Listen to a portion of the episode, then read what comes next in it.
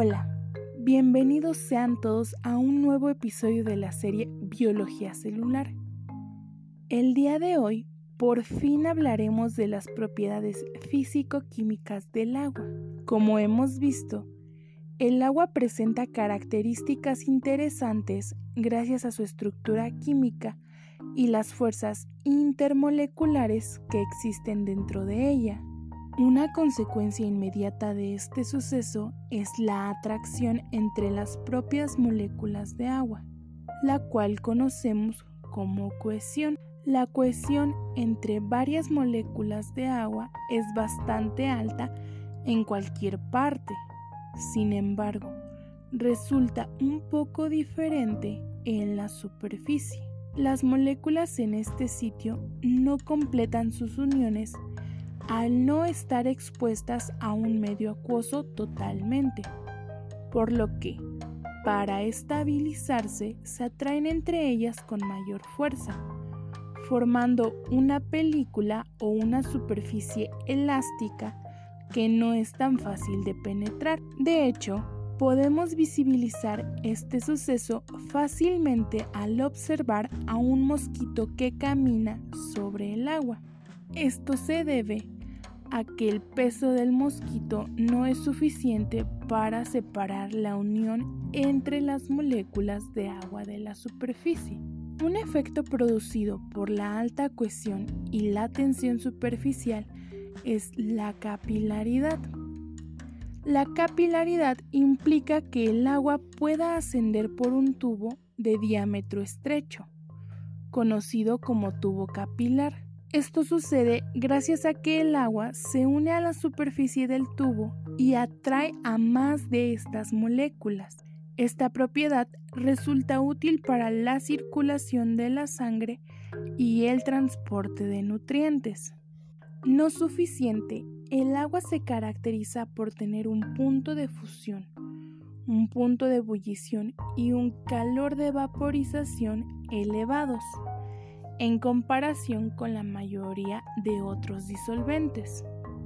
Los puntos de ebullición y de fusión indican la temperatura en la que la sustancia tiene un cambio de estado. En la ebullición, el agua pasa de ser un líquido a ser un gas, mientras que en la fusión, el agua en estado sólido, es decir, el hielo, cambia a un estado líquido. Por otra parte, el calor de vaporización es la energía necesaria para cambiar del estado líquido al estado gaseoso. Aunque el punto de ebullición y el calor de vaporización parezcan conceptos semejantes, son distintos entre sí, pero están relacionados. La temperatura es una medida promedio de la energía cinética de los átomos o moléculas del sistema. Recordemos que la energía cinética se refiere a la energía empleada para ejecutar movimientos. Entre más rápido sea este movimiento, mayor temperatura habrá. La temperatura no variará ni por el número ni por el tipo de átomos. En contraste, el calor es la energía total del movimiento de las moléculas y dependerá de la velocidad de las partículas, la cantidad que haya, su tamaño y su tipo. Entonces, el calor de vaporización es la energía que es capaz de vencer las fuerzas de atracción y transforma el agua en gas sin modificar su temperatura, mientras que el punto de ebullición es la temperatura en la cual el sistema bruscamente pasa de ser líquido a gaseoso. El calor de vaporización del agua es de 540 joules y su punto de ebullición es de 100 grados Celsius. Estas tres cualidades representan un beneficio especial para la vida.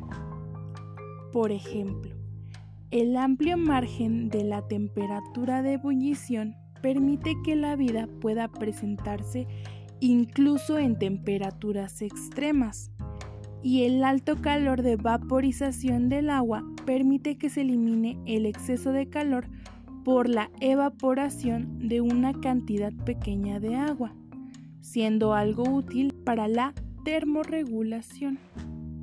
La termorregulación es la capacidad que tienen los seres de controlar la temperatura de su cuerpo dentro de cierto margen. Aunado al concepto de termorregulación, aparece otra propiedad interesante en el agua, su elevado calor específico.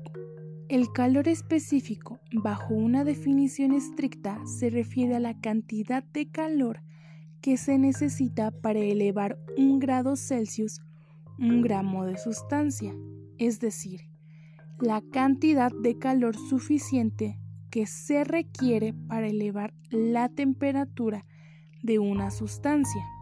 Esta propiedad de agua adquiere relevancia porque se necesita de una gran cantidad de energía para incrementar su temperatura, lo que la distingue de otros compuestos. Biológicamente, esto se traduce a que en las estructuras que contienen una gran cantidad de agua ocurran cambios significativos de calor sin afectar la temperatura. Si bien estas propiedades son extraordinarias, es justo resaltar sus cualidades químicas, pero estas se profundizarán en el siguiente episodio. Sin más que decir, me despido. Bye.